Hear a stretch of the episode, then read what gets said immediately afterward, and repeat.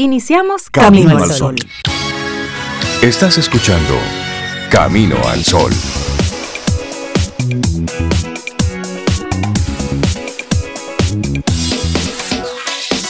Buenos días, Cintia Ortiz, Obeida Ramírez y todos nuestros amigos Camino al Sol oyentes.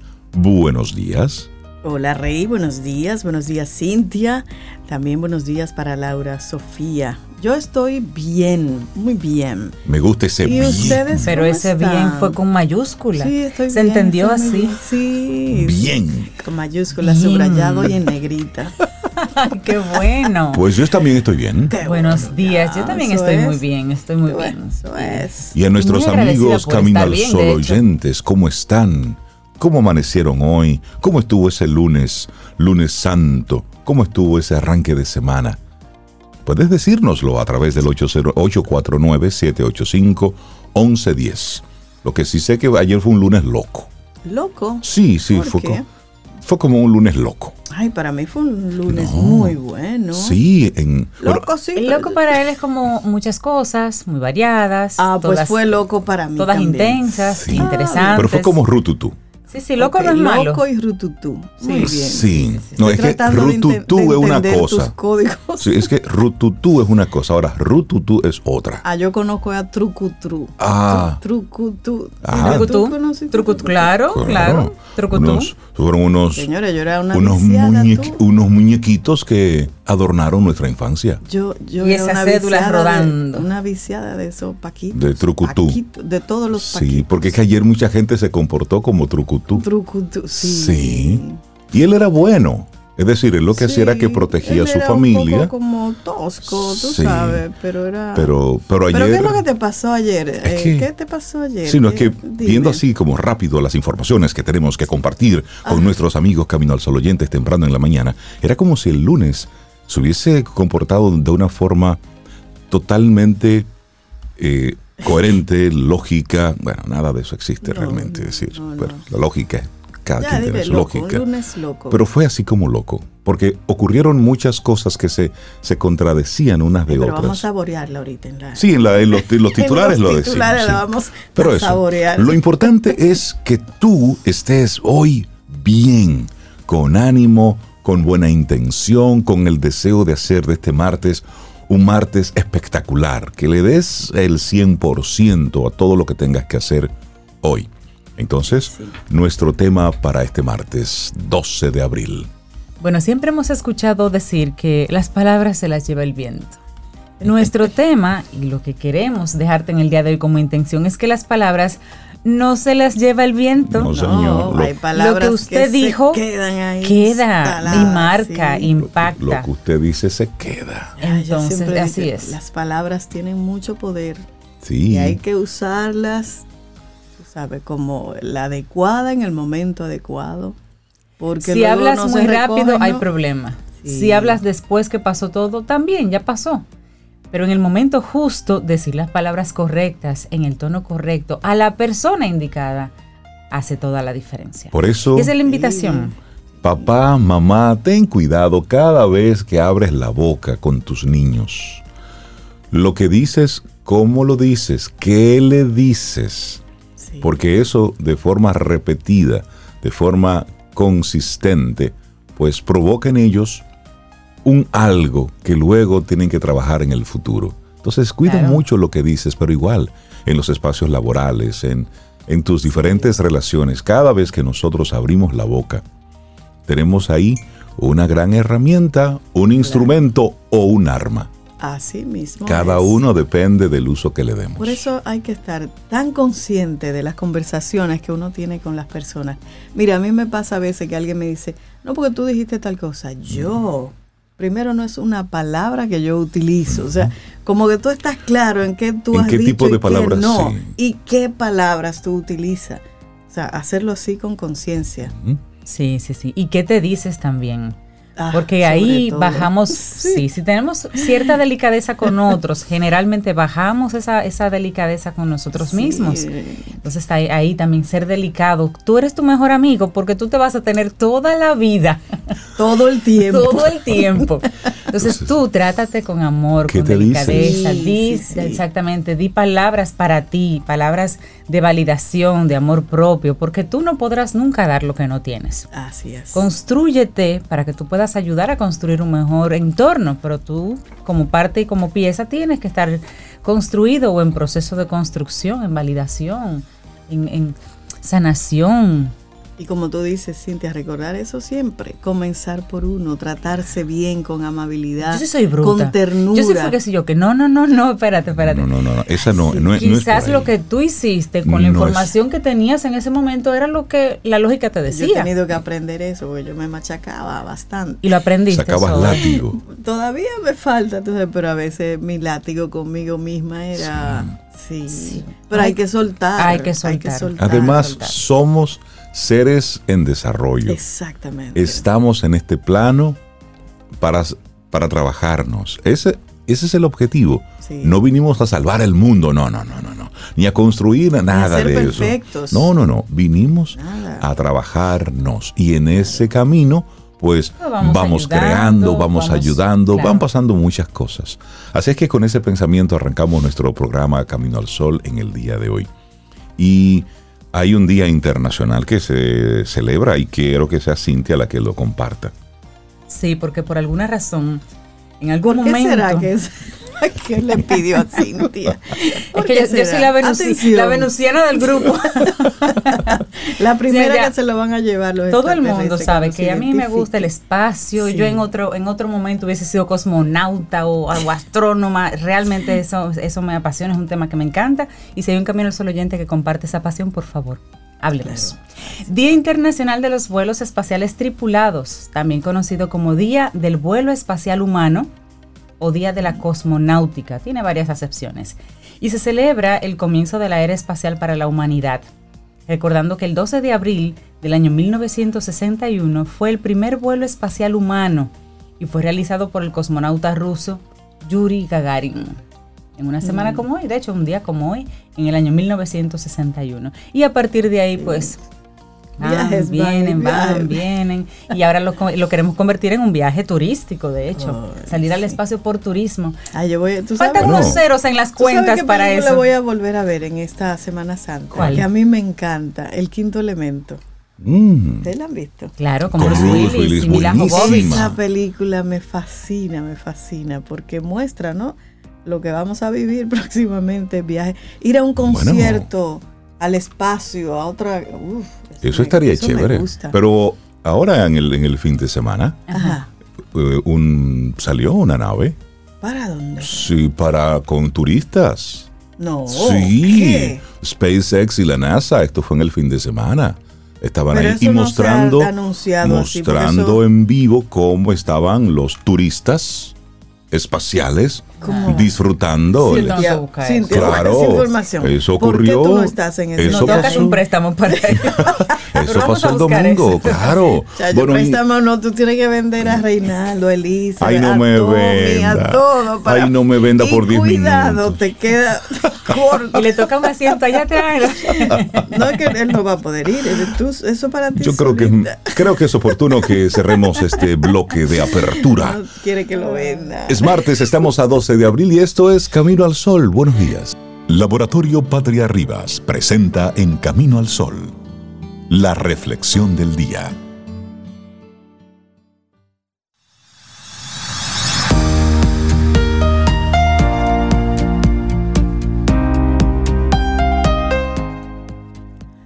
Como la comprensión es el fundamento mismo del amor, las palabras y las acciones que surgen de nuestro amor son siempre útiles. Nat Han.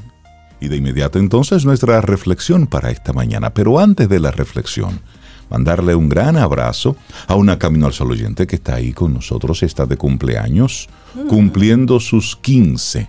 Ay, sí, Ay, qué linda, sus 15 tierna. años. Ella se llama Noelia Ferreras. y es la hija de Alexandra Camino al Sol Oyentes, ambas, y ella está de cumpleaños en el día de hoy, 15 añitos, 15 abriles, así que desde Camino al Sol, un gran abrazo, felicidades. Y para ti, Noelia, directamente, que tengas una linda vida, que puedas construir una linda experiencia aquí en la tierra y que cada día para ti sea bonito. Ay, sí, tienes que decirte cosas bonitas siempre. Y hay otra niña que no sé si es 15 que cumple, pero también camino al solo oyente. Marta Rodríguez Wagner. además es, una niña de corazón. Esa, sí. es la bendición madrina. Exactamente, 10 años siendo madrina de Camino al Sol. Ay, qué chévere. Un abrazo. Un gran abrazo, Marta. Muchas felicidades. Y nos vemos en mayo, Marta. Nos vemos en mayo. Un abrazote. Bueno, y para, para ellas y para todos los que conectan con nosotros, nuestra reflexión en esta mañana, las palabras no se las lleva el viento. Ojo. Así es que antes de abrir la boca, escuche. Exacto. Es verdad que nuestra memoria comete fallos, pero de ahí a decir que no existe, hay un largo camino. Un sendero que no está exento de importancia y que a veces es terreno fértil para aquellos que se quieren quitar de encima los compromisos que han adquirido con las palabras. Gracias a esos oportunistas se ha popularizado la expresión de que las palabras se las lleva el viento. Esta metáfora en el fondo lo que dice es que aquello que se enuncia y no se escribe y se firma tiene un peso menor al de una hoja caduca y amarillenta de las que caen de los árboles. Pero no necesariamente es así. Claro, y como decíamos, contamos con una memoria que patina, que se fue, pero es una memoria al fin y al cabo. Es en este lugar donde quedan grabados los compromisos personales que adquirimos y que los demás adquieren también con nosotros. Cuando nuestra hermana, nuestro hermano se compromete a recoger hoy a los hijos al colegio, por ejemplo, para ayudarte con algo, no firma ningún documento legal para corroborarlo. Simplemente te dice que sí, que irá y que los va a recoger. Nos da su palabra y eso lo rubrica con su identidad. Así a su palabra queda ella misma adherida o él mismo adherido, algo que en teoría en las relaciones humanas debería pesar más que un garabato en forma de rúbrica en un papel. Mm, bueno, eso lo veía yo ayer en, la serie Last Kingdom. sí, cuando me das tu palabra. Me das tu palabra, sí, te doy mi palabra. Te doy mi palabra. Eso, eso. valía mucho antes. Personas en las que tú no no creerías que van a cumplir su palabra porque eran guerreros y cumplían la palabra. su palabra. era, un peso, claro. Entonces es rescatar de esa época que nosotros llamamos una época salvaje, pero se comportaban de forma más civilizada que muchos de nosotros hoy.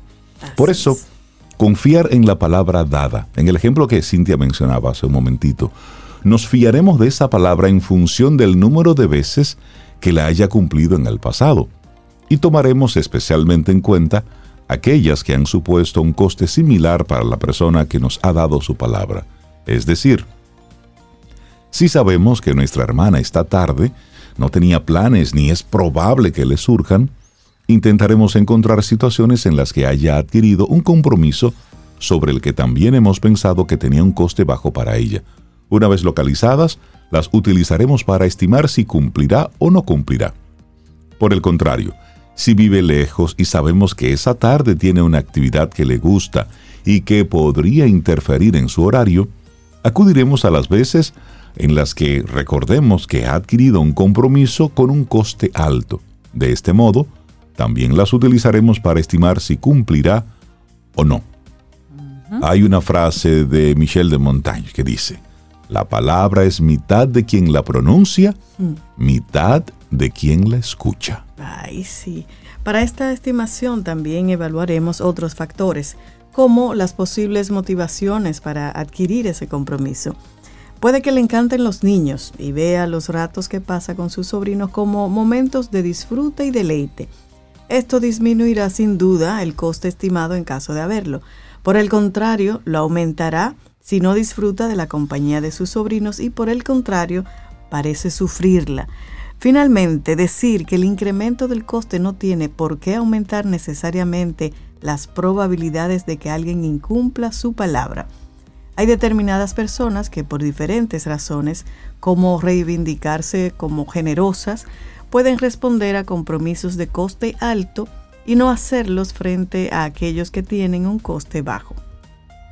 Y esas son las palabras de, compromiso, digamos, pero hay otras palabras también, palabras que hieren y palabras que dan fuerza. Hay otro tipo de palabras que difícilmente se lleva el viento de nuestra memoria y es precisamente aquellas que nos han dicho personas que apreciamos y aquellas que nos hicieron daño. Puede que entendamos que las que dijeron en un momento de frustración y que después hayamos comprendido que no las sentían pero no es tan fácil borrarlas de la memoria como el viento puede llevarse a la hoja que cae lentamente del árbol. Si alguien te insulta sobre Rey, difícil. él, no es malo en el fondo, pero me dijo tres cosas, entonces esa memoria te queda. El problema es que estas palabras quedan registradas junto a una profunda huella emocional y nuestra memoria no suele olvidar lo que provoca huellas profundas. Hay una excepción, que el hecho sobrepase nuestra capacidad de asimilación emocional y tape el recuerdo con una amnesia disociativa. Amnesia disociativa, por si lo quieren buscar. Sin embargo, incluso con este tipo de amnesia la persona podría tener sentimientos de rechazo hacia la persona que la hirió, aunque no sepa explicar por qué. Yo recuerdo que me pasó algo con fulano, ya yo ni me acuerdo qué, pero hay un sentimiento que queda. Muchas teorías afirman que el mejor aprendizaje es aquel en el que entran en juego las emociones de esta forma, si las palabras suscitan una profunda emoción de tristeza o de dolor en nosotros, es más probable que queden grabadas en nuestra memoria. Bueno, las palabras que pronunciamos no son elementos inocuos lanzados al aire, escritas con lápices de borrado fácil. No, no, no. Al contrario, son elementos de influencia que pueden no borrarse nunca. Pero finalmente, señalar un último dato importante aunque este es un tema que daría, por supuesto, para varios tratados filosóficos, las palabras que recibimos dejan huella en nosotros, pero también la dejan las palabras que decimos. Igual que hemos hablado de un profundo daño por las palabras escuchadas, también las que pronunciamos pueden dejarnos sentimientos muy intensos, como la culpa, en negativo, o el orgullo, en positivo. De manera que no, las palabras no se las lleva el viento. Algunas incluso ni un huracán de categoría 5 se las lleva. Así es. es por ello tan importante saber aquello que vamos a decir y cómo vamos a hacerlo. Lo que para nosotros puede suponer un comentario sin importancia, la otra persona puede recibirlo como un flechazo. Si supiéramos el valor real que posee cada palabra que pronunciamos, las mediríamos una a una como afirman algunos grandes sabios, las palabras tienen más poder que las espadas. Una espada puede cortar, pero una palabra puede romper un corazón. Ahí está. Las palabras no se las lleva el viento. Escrito por el psicólogo Sergio de Dios González y ha sido nuestra reflexión en Camino al Sol. Laboratorio Patria Rivas presentó En Camino al Sol la reflexión del día. Tomémonos un café. Disfrutemos nuestra mañana con Rey, Cintia, Soveida, en camino al sol.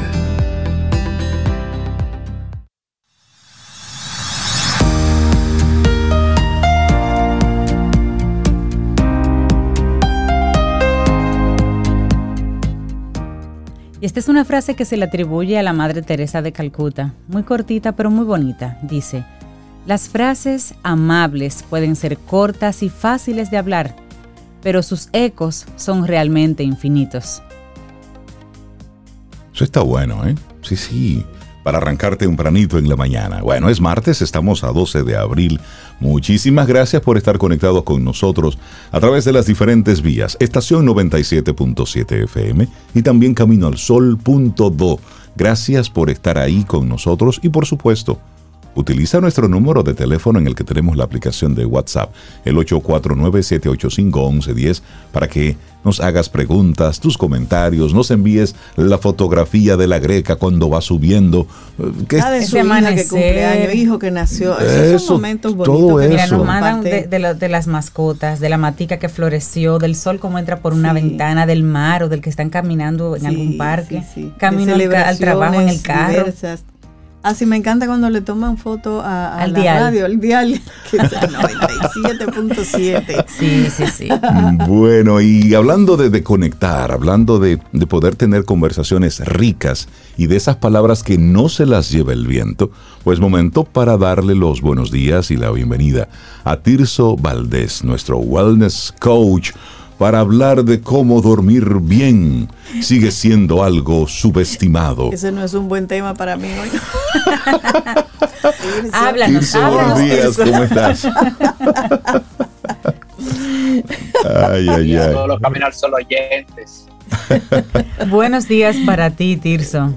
Mira, eh, todos ¿Qué sabemos te, que, qué te pasa, Sobe, con el sueño? No, ¿Qué no, pasa? no, no, no, nada. Solo yo- decía Sor. yo- sí. ¿Cómo es? Rezaba, monseñor, Rezaba. rezaba. ¿Recuerda ese anuncio? Sí, sí, sí. Ay, Reyes, fresco. que todos sabemos que tenemos que dormir, Tirso, pero está en, las series, está en las series y las películas, la, la juntadera con los amigos, entonces no, nos acostamos un poco tarde. Pero, pero dormimos bien, lo que pasa es que hay que levantarse. Faltan entonces, Como que llega muy rápido a las 5 de la mañana. Gracias.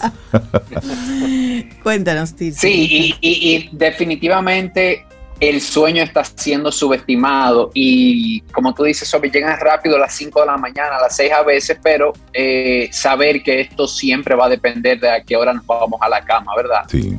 Eh, porque vemos muchas personas que, que tienen este objetivo de despertarse temprano para ganarse un tiempo para ellos, para hacer ejercicio, para leer, pero si te estás ganando esa hora a base de dormir menos, definitivamente eh, va a llegar esa factura. Estás simplemente posponiendo esa factura para más adelante. Y quiero hablar de dos o tres cosas alrededor del sueño. Este tema a mí me parece súper, súper interesante. Le- Les, comento qué es lo que estoy haciendo en este año. He decidido enfocarme mucho en trabajar en, el sueño, porque en mi práctica he visto que ha sido el denominador común en la mayoría de las personas con las que trabajo. Siempre ajustar el sueño impacta los demás pilares del bienestar. ¿Y, y qué está pasando?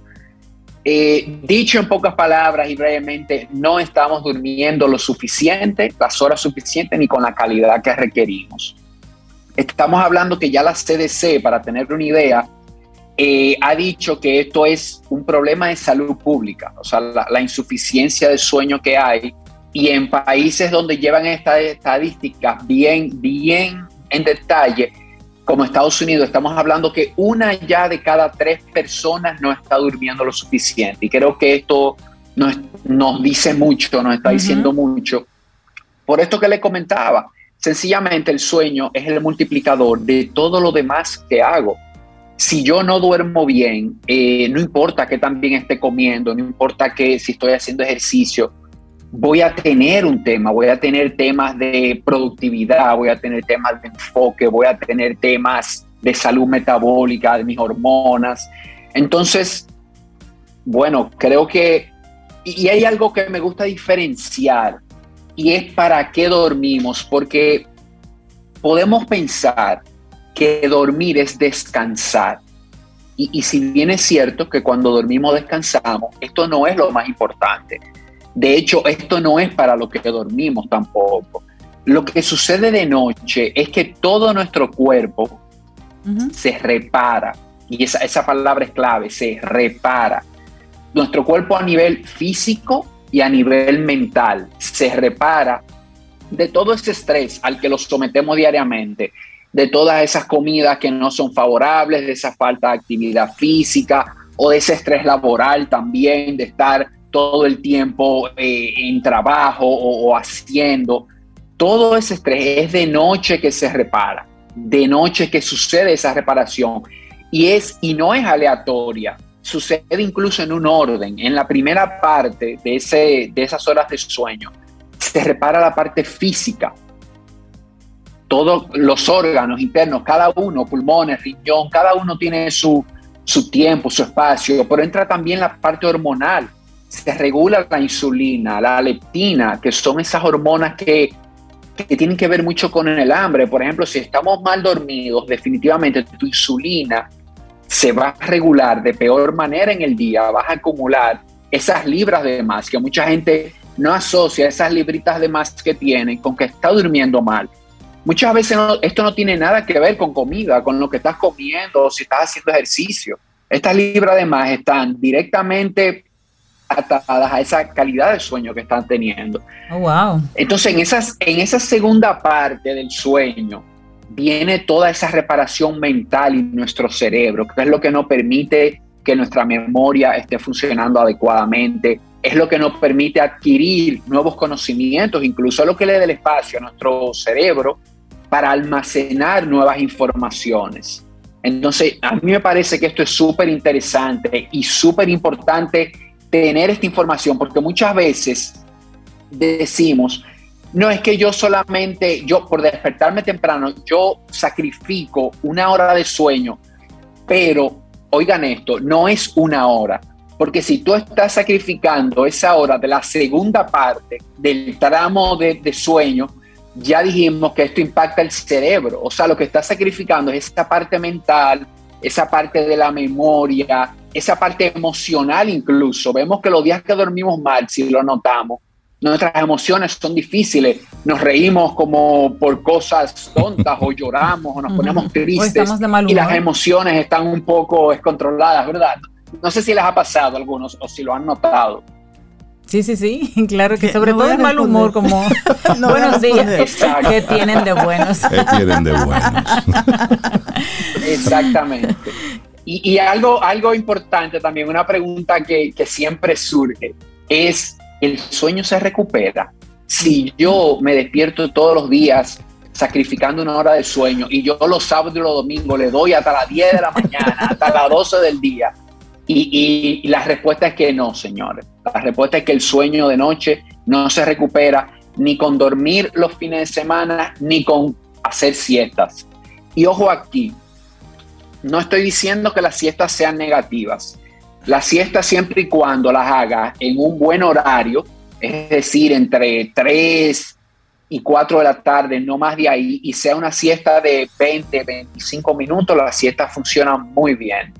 Eh, y los fines de semana, por igual, si quieres despertarte una hora más tarde, esto también es válido. Una es poner simple... Los fines de semana, una, una, una, una Tirso, mira, Tirso, ver a Cintia Ortiz despierta a las 7 de la mañana un fin de semana es algo que no va a suceder. No. Mm, al menos que no haya un viaje. Exactamente. Y si es a la playa. A las 5 de la mañana. Cintia, y, en mi defensa diré, en mi defensa diré, exacto, en mi defensa diré que una vez yo me levanto, yo soy ah, muy activa. Sí, sí, es cierto. Yo soy de las que echa agua, de la que hace jardinería, de la que lava el baño al perro, de la, sí, yo soy muy activa. yo sudo ese descanso. Es lograr que eso ocurra lograr que se levante. Y yo abrazo mi cama y le digo, nos vemos más tarde. Ella ah, se despide, de la cama. No, no, no. No, pero oiga, yo, yo, creo que empezar un programa de radio todos los días a las 7 de la mañana y lo que eso requiere, yo creo que es justo, ¿verdad? Que los fines de semana. ganado, ganado. Cintia se dé un, un, ¿Verdad que sí? Gracias. Escuchen ustedes yo lo pongo a las 7 y media los fines de semana. Tirso, hay, hay, no sé si mitos o qué, pero siempre se ha mencionado que la hora adecuada, la cantidad de hora adecuada para dormir es 8 horas siete horas. Algunas personas dicen, con cinco ya yo me recupero, estoy nítida. ¿Cuál es la verdad sobre eso? ¿Qué es lo adecuado en términos de horas dormir? Interesante, sobre sí, porque esta pregunta siempre surge. La famosa ocho horas es como los ocho vasos de agua al día, que siempre, siempre surge. Y la realidad es que todos somos diferentes, la realidad es que todos necesitamos una cantidad diferente de horas, no todo el mundo necesita lo mismo. Dicho esto, el promedio, eh, según estudios realizados, debe andar para un adulto entre 7 y 9 horas. Las personas que duermen 6 horas y que en realidad están reparando su cuerpo, están en un porcentaje muy mínimo de la población. O sea que quizás tú puedes ser uno de ellos, pero que sepa que si le estás apuntando a 6 horas, no estás apuntándola al promedio, o sea, estás diciendo yo soy un porcentaje bien mínimo de la población y si estás apuntándole a cinco horas, la probabilidad de que no te estés reparando de manera adecuada es muy, muy alta. O sea, que te, diría yo entre siete, ocho, y, y saber sobre que a veces nos parece raro, que hay personas como por ejemplo atletas de alto rendimiento, un Roger Federer, un LeBron James, estas personas te duermen 10 horas diarias, 12 horas y no la negocian. O sea, esto es algo para ellos que es como una sesión de entrenamiento. Y muchas personas con las que he hablado últimamente, porque estoy haciendo mucha, mucha investigación de esto, duermen 9 horas, 10 horas. Y hay personas que reportan que para sentirse realmente bien necesitan 9 horas. O sea, estos son límites superiores, pero saber que 5 horas eh, es muy probable que te estés quedando corto en esa, en esa reparación que se, que se hace de noche. Hace unos días yo vi un documental que hablaba precisamente de la, de la cantidad de horas de sueño necesarias y se descubrió y presentaban el caso de una familia que genéticamente ellos con cuatro horas, cinco como mucho, ellos se reparan su, su cuerpo y es, y es como algo familiar. Pero un estudio que, que, le hicieron a esa familia por ese comportamiento, porque era una familia que, que se, no, se sentía en, en la zona donde viven despiertos en horas de la madrugada, todo el tiempo, todos los días y genéticamente ellos tienen como un, una variación, digamos, en un gen que les permite, y que se ha transmitido ya por tres generaciones, que les permite descansar con cuatro horas, cinco como tope, sin que su cuerpo realmente se, se, desgaste. Pero sí, había escuchado en, en, una masterclass con una persona también, un científico especialista en sueño, en la ciencia del sueño, que decía que cuando tú pasas de manera, eh, esas personas que trabajan mucho, por ejemplo, que duermen mal, un año completo, de un sueño, de un mal sueño, digamos, de unas malas noches de descanso, te envejece 10 años a nivel celular. Un año. Un año. Te equivale a 10. Te envejece, envejece tu cuerpo a nivel celular 10 años. las malas noches de sueño te pegan directamente en lo que es la longevidad. Y, entender por longevidad que longevidad no es solamente llegar a 100 años, o sea, longevidad no es llegar a mucho, sino es la calidad de esos últimos años. Entonces, acumular esas malas noches de sueño, tú puedes decir, ah, bueno, pero fulano de tal llegó a tal edad, bueno, pero ¿cómo pasó esos últimos 10? ¿Cómo pasó esos últimos 15? Porque el sueño, es, es, importante recordar que hay un tema de cantidad de sueño, pero de calidad también en esa longevidad. Sí. Y eso que dice Cintia, por ejemplo, es lo que comentaba ahorita, porque a veces vemos estos documentales. E, esa historia, claro, es totalmente real. Esa familia tiene una condición genética muy específica que si nos vamos a buscar cuántas de esas familias habrá en el mundo, muy pocas. Entonces, a veces vemos este documental y podemos decir, ah, pero quizá yo con cinco horas lo hago, quizá yo con cinco horas, y la verdad es que, que no, que es muy probable que no. Y, lo ideal para esto es que, que, te, que te observes, que veas cómo tú atraviesas el día cuando has dormido cinco horas o seis horas y veas cómo lo atraviesas cuando has dormido siete, ocho. Y, y tú mismo te puedes ir dando cuenta de, de a qué responde mejor tu, tu cuerpo. Pero también en el mismo, en, esa misma línea, Tirso, el dormir poco no es bueno, pero también hay personas que el dormir horas de más, el pasar mucho tiempo en cama, también te ah, hace una mala pasada. Totalmente de acuerdo contigo, Rey. Así como hay insomnio, así como hay personas que, tienen temas por dormir poco, hay personas que se quedan en la cama, sobre todo, mucho tiempo. Y esto tampoco es saludable. Incluso eh, ahí lo diferenciamos porque esas personas que duran mucho en la cama, en un mayor porcentaje, no están durmiendo, están como en la cama y ya eso te, mueve a empezar el día más lento, te aletarga, te, y esto tampoco definitivamente va a funcionar. ¿Cómo, cómo, cómo se le dice a esos sobres? Están haraganeando en la cama. Sí, de haraganeando. Están ahí como... y vagas. Eso le decían los, los padres a uno. Está despierto, levántese. despiértese de ahí. Claro. Y, y, en este tema del sueño, quiero también, eh, eh, obviamente estamos planteando la situación, estamos planteando esto, quiero dejarle a los caminar solo oyentes un, cinco cosas, cinco cosas breves para que pongan atención que definitivamente pueden impactar sus horas de sueño, no en cantidad solamente, sino en calidad. Okay. La primera, exponerse a luz natural desde que despierten. Dentro de la primera hora de tu despertar, dentro de los primeros 30 minutos, exponte a luz natural. No tiene que ser sol, no tiene que estar el día soleado, simplemente te paras en el balcón, te paras en una ventana en la que no haya un cristal de por medio y te, eh, te expones a esa luz. Esto lo que hace es regular tu reloj interno y esto ya le va diciendo al cuerpo a qué hora se activa todo en tu cuerpo para que en la noche te dé sueño a una hora adecuada. Esto es muy, muy importante, este tema de la luz. Otra, realizar actividad física. Definitivamente esto te ayuda muchísimo. Cuando me preguntan, Tirso, ¿a qué hora realizar actividad física? Yo siempre digo, mira, a la hora que tú puedas. La actividad física siempre es buena, pero si tú quieres realizar actividad física para apoyar tus horas de sueño, se ha demostrado que es ideal cuando lo puedes hacer a primera hora en la mañana. Es impacta más sobre el sueño cuando haces ejercicio a primera hora en la mañana que si hicieras ejercicio en la tarde o al mediodía. Otro, otro, otro check importante a qué hora estás cenando. Procura que esa última comida sea al menos dos horas de, antes de irte a la cama, porque a veces no, eh, nos acostamos a las 10, cenamos a las 9 y 45 y nos vamos a la cama a hacer un proceso de digestión, que es uno de los procesos más complejos que realiza tu organismo, en el momento en que tú irónicamente quieres descansar, entonces está mandando una señal ahí errada. Eh, cuando estamos empezando a trabajar, entonces yo quiero descansar y eso interrumpe mucho el sueño. Una que, que, voy a poner el asterisco como siempre, el café es bueno, yo tomo café, todos tomamos café. Con su tema. Pero Cuidado con lo que dices.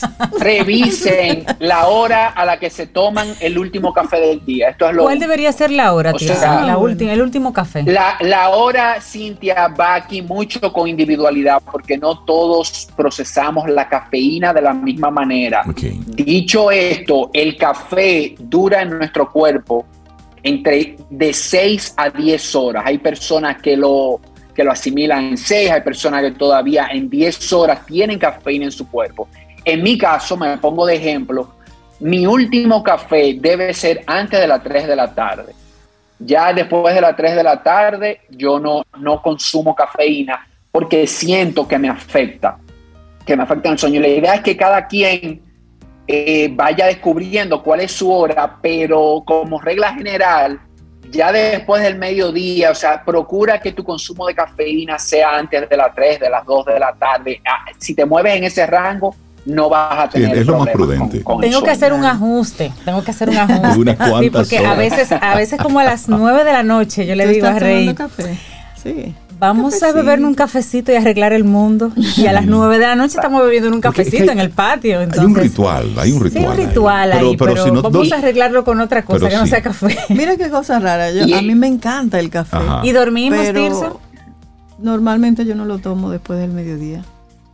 Esa es, la, esa es la confusión, Cintia. Tú duermes y puede ser que, que tú sientas que no te esté afectando, pero que no te esté afectando la cantidad de horas. Puede ser que tú te estés durmiendo a la misma hora que siempre te duermes y te estés despertando a la misma hora que siempre te despiertas, pero la calidad de esa reparación que se produce en la noche, por lo general, no, no es igual. y, puede ser que te despiertes más, puede ser que no llegues a REM, a esa etapa profunda y te quedes en las etapas superficiales del sueño, sin llegar a esa etapa profunda de reparación. Oíste, Rey, deja de brindarme café. Deja de brindarme café a las nueve de la noche. Los oyentes dicen que no se meta con el café, tiene una amenaza constante. Ahí está, cafetero, esto camino al solo oyente. No, excelente. Solamente es el último, solamente es la hora del último, la hora del último café. Y, y el quinto punto es lo que tú haces una hora antes de irte a la cama. Señores, esto es clave. Esto es una de las cosas que más pesa sobre si vas a tener una noche de buen sueño o no. Recomendable rápidamente lo que todos sabemos ya, desconéctate de pantalla, así como la luz te funciona en la mañana para activar tu cuerpo. Así, si sigues viendo pantalla en la noche, tu cuerpo sigue entendiendo que es de día y a él le va a costar irse a dormir. Entonces baja las revoluciones, vacía el disco duro, como digo yo, escribe en tu diario todos los pendientes de mañana para que no te vayas a la cama a rumiar ese mañana la reunión, no, vete en blanco a la cama, busca un libro, busca una música, baja las luces, pon una temperatura adecuada, toda esta parte de ese, esos 60 minutos antes de irte a la cama lo que puedes hacer por tu sueño es, es muchísimo, de verdad. Sí, me gusta, me gusta. Creo que en esas recomendaciones de Tirso ya está claro para todos los amigos y las amigas Camino al Sol oyentes que pensaban tomarse estos días de asueto para dormir el sueño que usted le debe al día de hoy, ya, olvídese de eso. Eso se perdió. Eso se perdió. Duerma las horas que deba, que le correspondan en el día de hoy. Y me gusta eso que dice de la siesta. Yo me doy una siestecita de 21 minutos exactos. Sí, es cierto. Y, es, y es reparador para mí. Es decir, 21 a mí me, minutos. 21 minutos exactos. No son 20 ni 15, no, 21. Sí, 21, minutos, 21. Ese es su ritual. Sí, y tengo, y tengo un ritual. Mira, yo, yo me tengo que quitar. Yo duro 21 minutos dando la vuelta. Sí. Entonces, yo, yo, yo, tengo, yo, tengo, yo, tengo, un ritual, Sobe. Ajá, ¿cuál sí, es? Yo, yo me quito los zapatos, evidentemente. Oh, bueno, ¿no? Entonces, y me, me quito. Y me quito. Entonces, y me quito una media. Una media. Tú ves que él es anormal, señores. Yo se lo he dicho. Una, una media, no la sí, dos. para, para, que, para que el fresco entre A y se quede. bueno. No siga, por, Ok. por favor, Reina, Sigo, siga. sigo diciendo. No, mejor le pedimos a Ya Tirso. con esas ya es para mí suficiente para comprobar lo que Tirso siempre he Valdés. pensado. Excelente tema, Tirso. La gente que quiera conectar contigo, Tirso. Miren, eh, vayan a Instagram, vayan a Holístico RD y quiero ofrecerles a los que están escuchando una guía, un checklist para transformar realmente tus horas de sueño. Es una guía práctica que puedes descargar, está en el perfil, en la bio, en mi Instagram, Holístico RD, es una, una guía gratuita que puedes descargar con lo que me parece más importante a, a considerar cuando quieres transformar esas horas de sueño. Claro que están incluidos estos puntos que vimos aquí, Uh -huh. pero hay otros más y hay detalles y hay una parte bien práctica como un checklist que puedes ir ahí y descargarla. Buenísimo.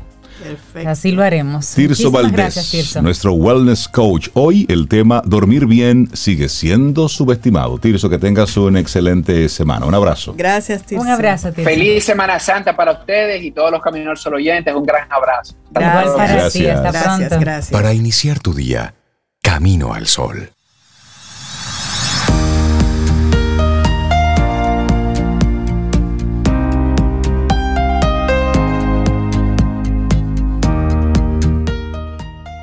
Recordarte que dijo una vez ese gran filósofo Sócrates, solo hay un bien, el conocimiento, claro, y solo hay un mal, la ignorancia, a eso se refería.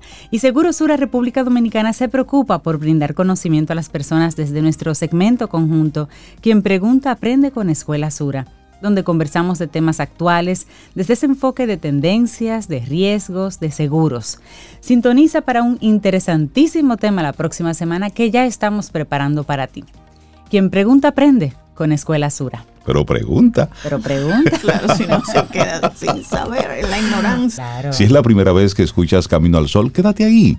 Y si, y si nuestro próximo invitado, colaborador, persona que queremos muchísimo, te gusta a ti también, Te quédate llega ahí. tuétano. Te llega ahí y, y- y te da, ¡pum! mueve. Donde tú necesitabas que, que te movieran hoy.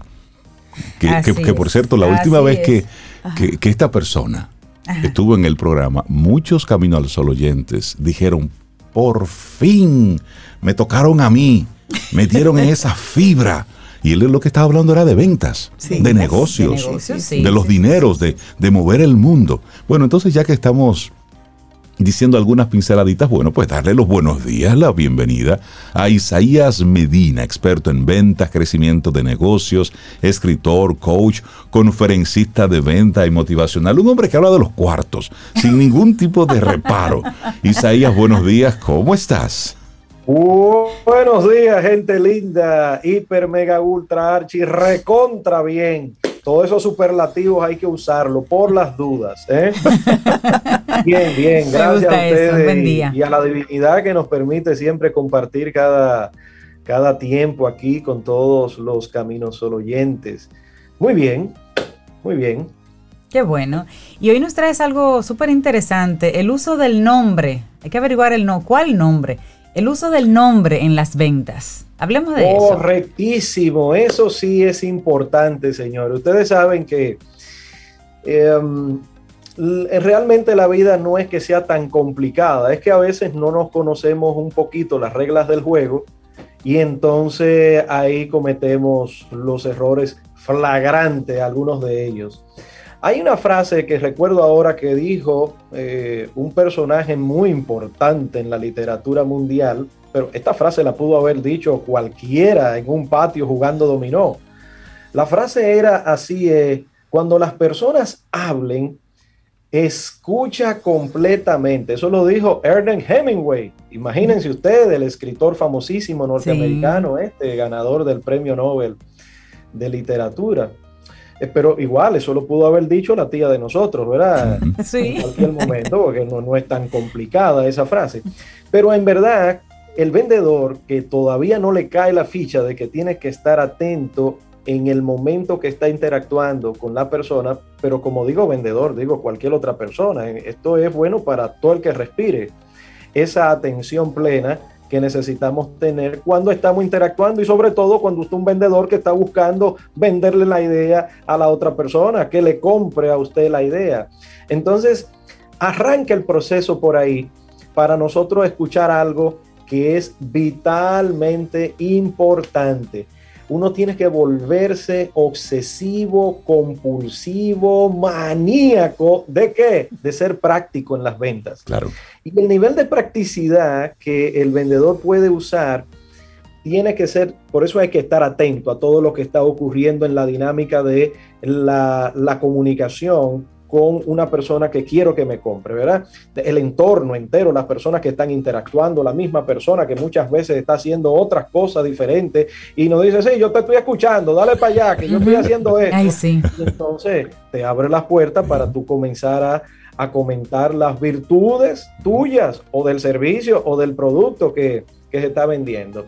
Entonces, existe, miren, una pequeña técnica pero es más simple imposible pero es de potente que mete miedo. La técnica es de que cada vez que interactúes con una persona, en ese proceso de escuchar atentamente, escuches el nombre. Pero literalmente el nombre, ¿cómo usted se llama? Lo que sea. Muchas veces nos dicen el nombre, saludos, Isaías Medina, eh, pero en lo que yo lo estoy diciendo, el la persona también dice su nombre y no lo escucho. Entonces hay que ser un pare siempre que estemos en esa interactividad, preguntar el nombre. ¿Por qué? Porque va a ser un ancla muy, muy, muy importante en el proceso que sigue de interactuar con ellos. Se sabe desde Sócrates y Platón, desde la Grecia antigua, óyeme que la mayoría de las personas, la palabra más linda, preciosa, bella, armoniosa, que puede existir para nuestros oídos, ustedes sospechan cuál es. Nuestro, Nuestro nombre. nombre. Nuestro nombre. Y óyeme, nombre, y, sí. y ahí, y ahí me gustaría hacer una pequeña pausa porque lo que estás diciendo es una especie de, de golpe y de baño de realidad. Es decir, cuando tú estás en ese proceso de introducción, saludos y das tu nombre y la otra persona te da el suyo, ahí se da como una especie de cruce de palabras, hay un ruido en la comunicación que no necesariamente tú escuchaste el nombre de la persona. Y Efectivamente. si entonces si la otra persona a la que estás conociendo tiene de esos nombres que son complejos, poco sonoros, que son una construcción un tanto extraña de parte del padre y la madre, entonces te cuesta conectar más con, con el nombre de esa persona. Y lo mismo ocurre cuando luego te encuentras con esa persona en la calle y te quedas buscando. Yo sé que lo conozco, pero ¿de dónde? Sí. ¿Y cómo que se llama y de dónde? Cara, me- me- Óyeme, y, y eso, y eso te provoca unos milisegundos de estrés. Yo hago Sí. asociaciones para que no se me olviden los nombres. Y yo soy buena con eso, recordando los nombres. Por eso mismo, que a veces con- conectamos. ¿Y cómo fue que me dijiste que te llamabas? Y volví y lo vuelvo y lo refuerzo. Para cuando yo converse con la persona. Y a veces me dicen, pero tú lo conocías de antes, porque tú lo mencionas como con su nombre, pero que ese es su nombre, ya me Claro, lo dijo. Exacto. Y lo, y lo menciono varias veces para yo fijarlo. Efectivamente, eso es una técnica muy poderosa y parecería que, pero eso no tiene nada que ver con venta 101, con yo aprenderme el servicio, el producto. Eso es mejor, ese es el inicio del proceso. Las ventas se dan es por un nivel de confianza que se comienza a entablar. Y la confianza inicia por la empatía que nosotros generamos en la persona. Y la empatía arranca porque yo comienzo a interactuar con esa persona como si lo conociera. y sobre todo utilizando un nombre, y atención, esto es con premeditación, alevosía y ventaja, que uno lo dice, ¿verdad? Con el nombre expresamente. Por ejemplo, usted está y, ya se sabe que el nombre de la señora que, eh, que es la recepcionista, Carmen se llama. Entonces usted puede hacerle un cumplido. Atención, el cumplido debe ser honesto, ¿eh? porque no estamos hablando aquí de usted eh, decir cosas que no sienten y que son reales, ¿verdad? Pero un cumplido, por ejemplo, eh, Carmen, óyeme, mira qué peinado más lindo, óyeme, a la verdad que realza tu cara ese peinado, ese corte. Por ejemplo, cosas así. O Miguel, mira, pero qué zapatos que te quedan bien. A la verdad que tú tienes una habilidad para armonizar con los colores, te queda bien con la chaqueta que tienes. Repito, tiene que ser honesto eso. Claro, claro. cada vez que interactuemos con esta persona, claro, dosifíquelo. No es que a cada momento que usted genere una frase va a estar diciéndole el nombre, el nombre, va acá, pero va a gastar el nombre. ¿Qué, qué, qué es lo que Entonces, Suena tan simple y es tan simple que muchas veces dudamos de que esto pueda ayudarnos en un proceso de venta.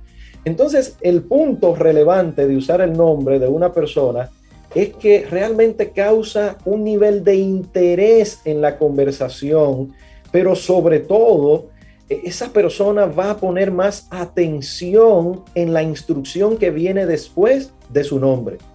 Y esa es una clave para el vendedor. En el famoso proceso aquel de cómo es que las ventas se dan, que tiene ya más de 100 años, pero 100 años lejos, el famoso AIDA, que usted para vender tiene, es un acrónimo, ¿verdad? AIDA de atención, I de interés, D de... Eh, ven, entonces, lo primero es atención. Y lo primero que necesito generar en la persona que está junto a mí es esa atención. Y el nombre de esa persona es vital. Nunca se me va a olvidar, esto es una historia de hace ya 20 años, poco menos.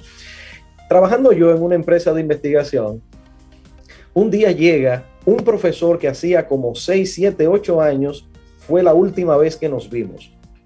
Por cierto, el profesor era del partido de la berenjena y le fue más bien que el caray. Entonces llega este señor, obviamente un estudiante se recuerda normalmente de su profesor, y entonces, pero antes de que yo dijera una palabra, el profesor me dijo, oh Isaías, ¿Y cómo tú estás? Para mí fue un shock eso. Por dos razones. Digo, óyeme, pero qué memoria más impresionante tiene este tipo. O yo no recuerdo haber hecho nada que lo haya impactado para que él, seis, siete años después, se recuerde de mí. Claro, después con el tiempo entendí, descubrí, leí de que existen técnicas, memotécnicas, así, para uno poder recordar los nombres cuando se necesiten. ¿sí? Eh, son unos los políticos son unos tremendos, ¿sí? Entonces, claro, lo que estamos hablando aquí es de que, como decía Cintia, hay nombres complicadísimos ahora, que es una combinación de caja fuerte, que hay veces que uno no tiene nada con qué vincularlo.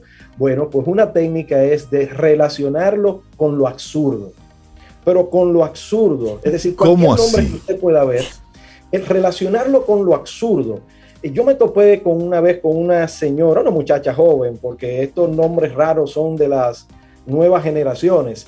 Eh, Yauri, una cuestión, Isi Yauri, ok, comienza con I, con mi nombre, pero Isi Yauri, pero yo nunca había escuchado ese nombre.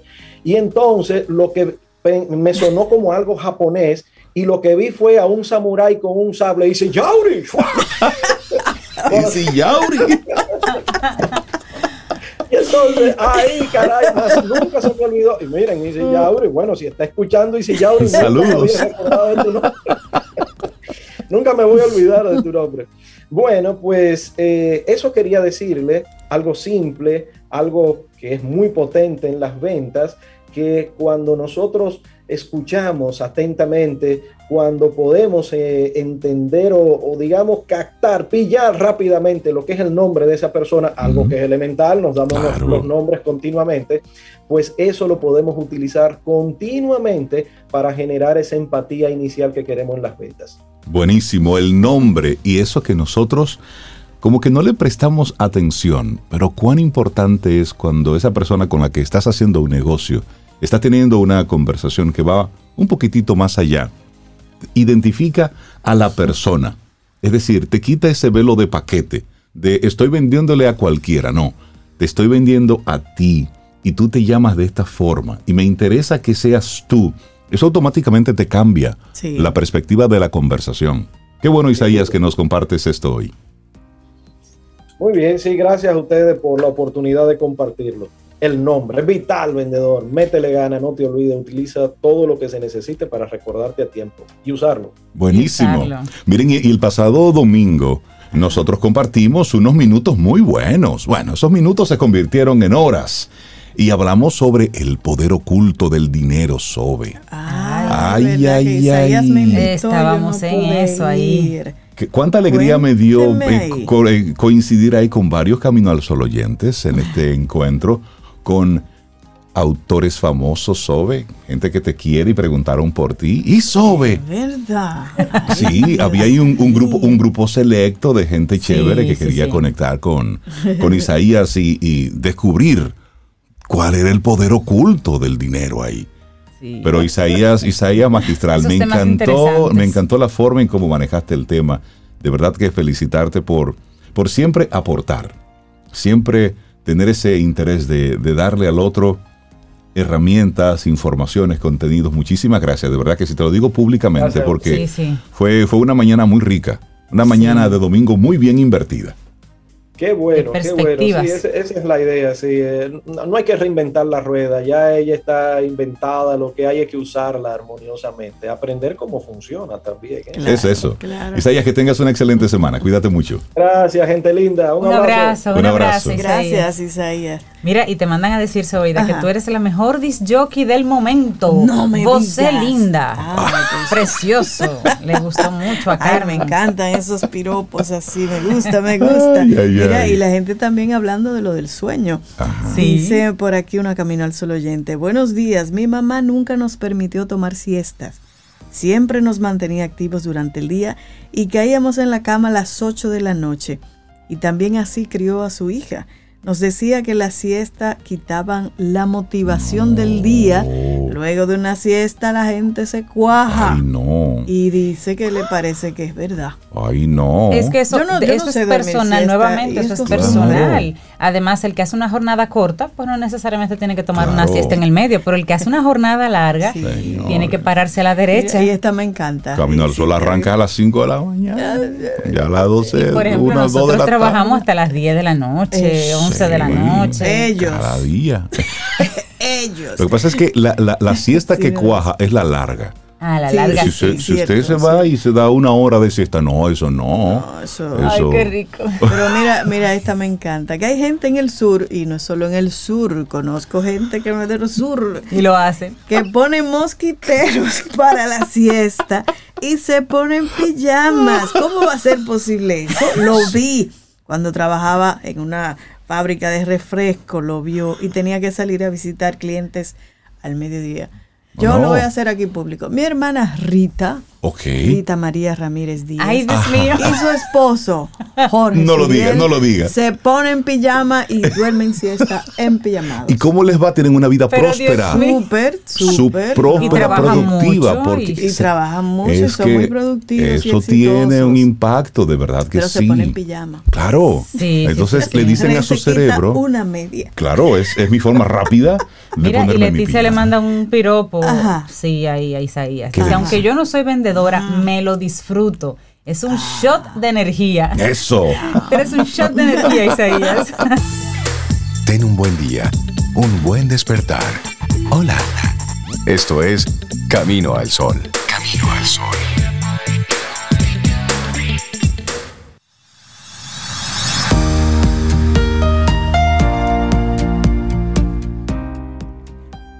Ten cuidado cuando se trata de tus palabras. Las palabras que no significan mucho para ti pueden quedarse con alguien para toda la vida. Una frase de Rachel Walking.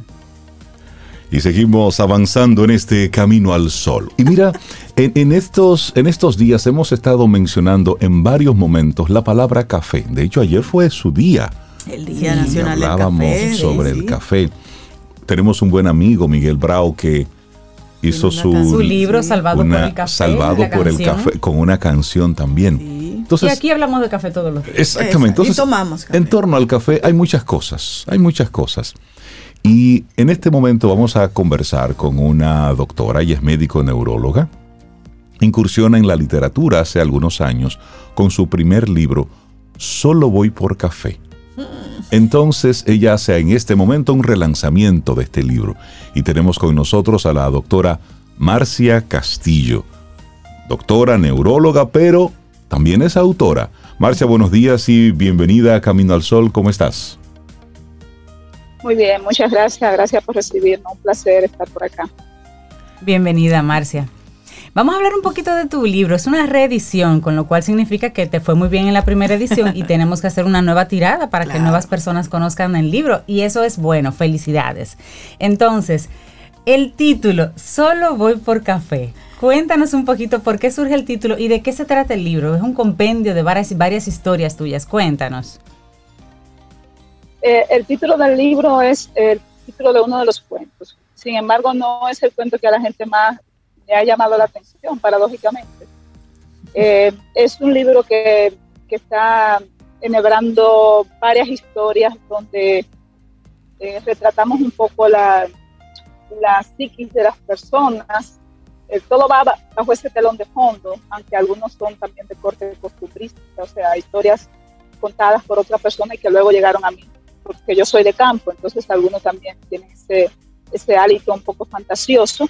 Eh, pero la mayoría de ellos eh, están con esa, ese entramado de, de, la psiquis, o sea, esa historia que no se cuenta, que no se ve, porque mi ejercicio, en mi práctica médica, eh, se trata mucho de escuchar.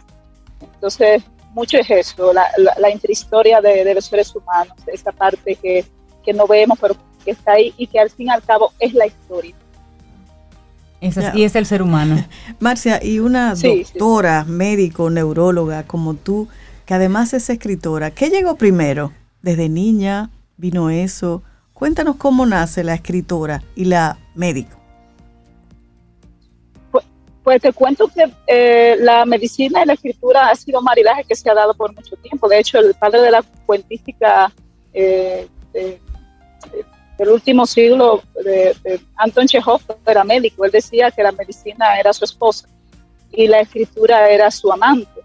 Eh, por ahí también tenemos al gran Oliver Sack, eh, eh, también tenemos al escritor de los reclones torcidos de Dios. Hay muchos médicos que han tomado la escritura no solamente como catarsis, sino también como parte de su ejercicio decimos a esto la medicina narrativa, aunque esto no es medicina narrativa. Eh, el escribir en mí ha sido un ejercicio, podría decirse que reciente, aunque siempre he escrito poesía, sobre todo.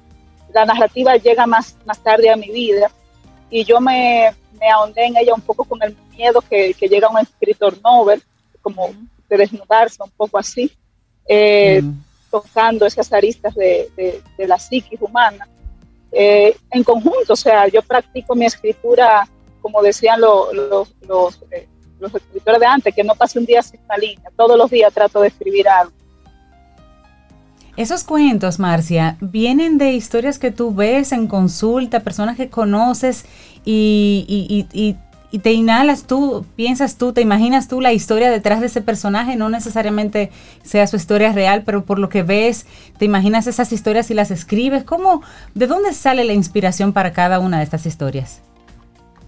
Hay un poco de todo, hay un poco de ficción y hay un poco también de observación. Yo soy una persona también que me gusta mucho observar. Okay. Eh, como, como hija de maestros, mi madre es maestra, eh, también tengo esa vocación de escuchar, de observar. Eh, y, también, más allá de esto, está el hecho de que, el, leer eh, filosofía, mitología, que son una de mis pasiones que no tiene nada que ver con la medicina, bueno, la mitología sí, porque Jung decía que el mito vive en el hombre y, lo vemos, que muchos de los complejos eh, síndromes clínicos en psiquiatría, neurología, lo hemos tomado de los mitos.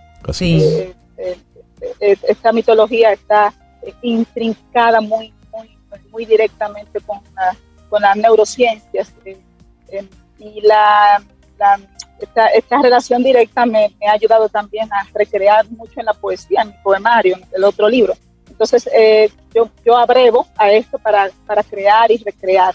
Aunque la narrativa es un trabajo más picapedresco, O sea, es más de, presentarte, a darle forma, a ver cómo queda mejor la narración, si en primera, en segunda persona. La poesía, como su nombre lo dice, viene de poiesis, de creación. Ella fluye, ella te está picando, mordiendo ahí hasta que tienes que sacarlo. Entonces, eh, uno va ahí en el camino, como, como decía eh, Juan José Ariola, estaba al de mí, pero tuve que escarbar para encontrar. Eso está ahí, pero hay que escarbar para encontrarlo. Estamos hablando con Marcia Castillo, médico neuróloga, pero también es autor, hablando sobre su primer libro, Solo voy por café, que estamos en un relanzamiento, una reedición. Marcia, ¿cuándo este libro decide salir de ti? Es decir, ¿en qué momento y qué detona el que tú digas, ok, voy con este libro? Pues como muchas cosas salen en un momento de crisis. La palabra crisis viene de crecer, que quiere decir cambio. Sí. Eh, para bien o para mal, en un momento de crisis de mi vida, donde yo me abrazo la escritura como una herramienta, no sé, pisar para curar esa herida existencial.